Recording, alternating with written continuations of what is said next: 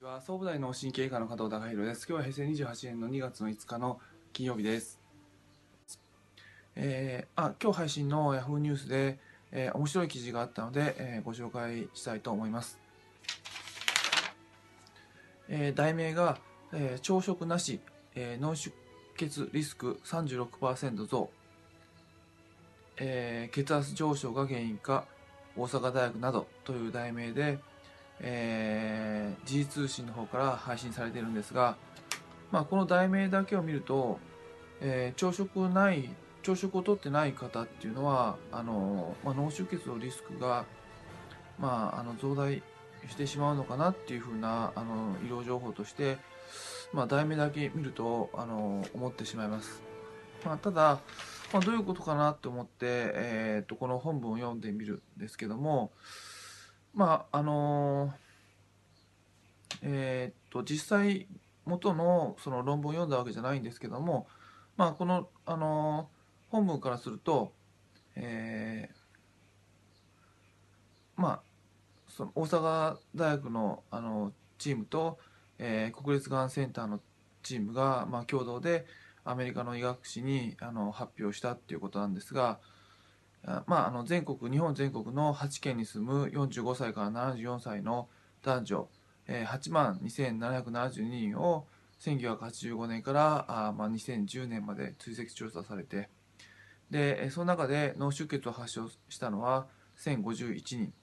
まあ、調査開始した時に朝食回数を、まあ、週に0回から2回しか食べなかった人と答えた人が毎日取る人に比べてえー脳出血になるリスあの確率が36%高かったっていう、まあ、事実の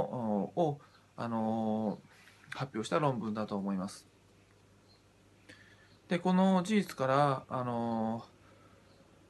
ーまあ、ここに書いてあるのは朝食を欠食する食べない頻度が高いほど危険性は高まるっていうふうに判断してるんですけども、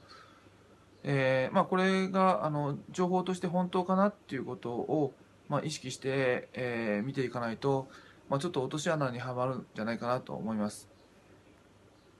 まあ、ここにある事実っていうのは2つの事実があるだけです。1つは、えーまあ、朝食を取らなかったあの軍と、えー朝食を取っていた軍でその中で朝食を取らなかった軍の方が脳出血のリスクが高かったっていう事実がある。イコール朝食を取らないっていうことは脳出血のリスクを上げるかっていうことになるとかなり、えーその点に関しては疑問を持って情報を受け取る必要があると思います。ま、例えば、えーまあ、僕自身が、えーまあ、風邪をひいてうんまあ大変苦しんでで、えー熱が出て3日目ぐらいに、うんまあ、夜、まあ、徐々に食欲が出てきたから、あの牛乳をあのコップ一杯飲んだと。牛乳をコップ一杯飲んであの美味しかったなと思って、えー朝起きたら解熱していたと。でその事実を2つあの、えー事実が2つあるわけです。であの風邪をひいて、え2日目の晩に夜あのよ牛乳を飲んだその事実と翌日解熱したっていう事実があるわけですけどもだったらその解熱したのは解熱を促したのはミルクを飲んだせいだったのかっていうことはまあ科学をあの科学者としては冷静に事実の関係性っていうのを考えなきゃいけないです。まあ、状況としてはもともとその3日目にその病気の流れとしては3日目に熱が下がるあの流れになってたのでミルクを飲もうが飲まない飲む前があの熱を下がってた可能性もありますしもちろんあのミルクを飲んだっていうことがあの熱を下げる一つの要因になったっていう可能性はあるんですがその事実だけではあの2つをどっちかっていう言い切ることはできません。で今回のこともその朝食を取らなかった軍の方が脳出血を高いっていうことは分かりますけどもこれが本当に朝食を取らないっていうことと脳出血が起こるっていうことの事実があの関係するかどうかっていうのはあのそれは科学的には証明されたことではないのであのまあ、疑問符を投げかける必要はあると思います。ただ報道の仕方なんですけどもこういうふうにその脳あの朝食なし脳出血リスク36%増って書くとやはりその知識のないあの一般の方っていうのは、まあ、朝食を取らなければ脳出血が増えるのかでは朝食をガツガツいっぱい食べようっていう思考回路になってしまってあのもしかしたらその朝食と脳出血とは関係ないかもしれないのにすごいそのデタラメな情報を発信しているっていうことになります。なので、まあ、情報を発信するっていう人はその情報の正確な意味をちゃんと捉えてまああの発信者、まあ、特にまあ時事通信とか、まあ、そういった大きい会社であるならばあのもうちょっとそのプライドを持ってあの品を持って情報を発信していただいたらなと思うんですけどもただこの論文からはある意味朝食を取らないっていうことと脳出血っていうことの関係性はどこにも書いてないわけでただ単にあの脳出血をそういうした人は朝食を取ってなかったって事実があるだけで、まあ、そこはあの誤解がないように発信する必要はあるのかなと思います。まあ、僕自身のそのこの情報の捉え方としてはうん、まあ、前提として、えー、まあその朝食を取らない人っていうのはその日本人の中でどういう方が多いかなっていうことを考えた時に、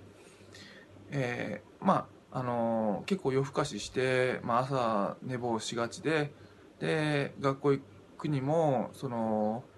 朝バタバタしてあの急いで行ったりあるいはその東京近辺の方であれば、まあ、通勤が非常に大変であの通勤が大変なのに、うんまあ、あの朝ちょっと遅くまで寝てすごい勢いであの朝非常にバタバタして本当に本当に言うとゆっくりスタートしなきゃいけないのにすごいいきなり起きた瞬間にバタバタしてあの朝食を食べる時間もなくて家から飛び出して通勤1時間2時間経ったまま、まあ、あのもわれながらあの会社まで8時に着くっていう生活をあの想像するんですけども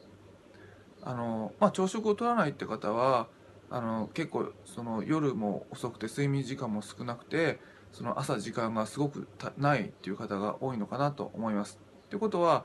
朝ほまあ人間のリズムから言うと朝はあのすごいゆっくりスタートする必要がもしかしたらあるのかもしれないですけどもその時に、まあ、いきなり、まあ、トップスピードに持ってってバタバタしてで、えー、交感神経をあのいきなり優位に持っていかなきゃいけない生活を毎日しているのかなと